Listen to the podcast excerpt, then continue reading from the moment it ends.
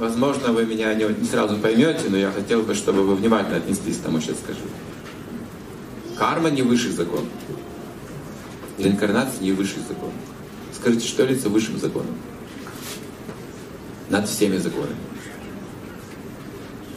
Видите? Трудный вопрос. А я сейчас скажу, вы не поверите даже.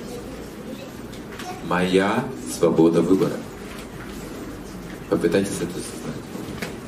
Разберите свои желания. Вот это закон превыше всего. Несмотря на какую карму, если вы хотите чего-то, обязательно получите. Душа всегда свободна, независимо.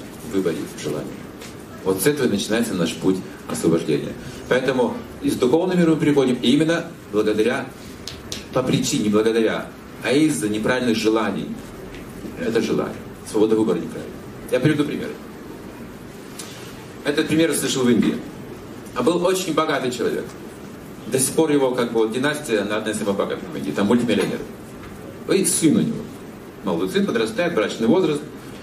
И он уже, отец знает, как его женить, чтобы ну, бизнес сохранился, продолжался, то есть умножался, то есть для блага бизнеса.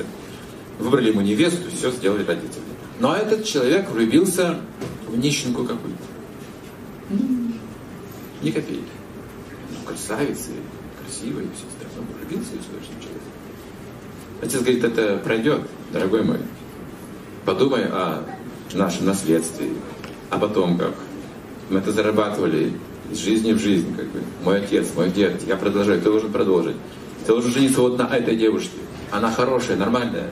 Вы будете уважать друг друга всю жизнь, и бизнес не потеряете, и разовьете богатство и так далее, будете много хороших дел делать, благотворительности и прочее. Что ты с этой нищенкой будешь делать?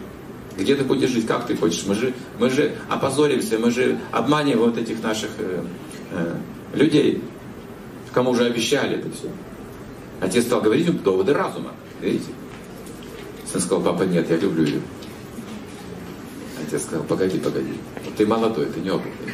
Давай хотя бы подождем, не будем торопиться. Пока не будем ничего объявлять. Я все-таки надеюсь, что это пройдет. Папа, я люблю ее, я хочу на ней жениться, я, я умру без нее. Так, тогда страх.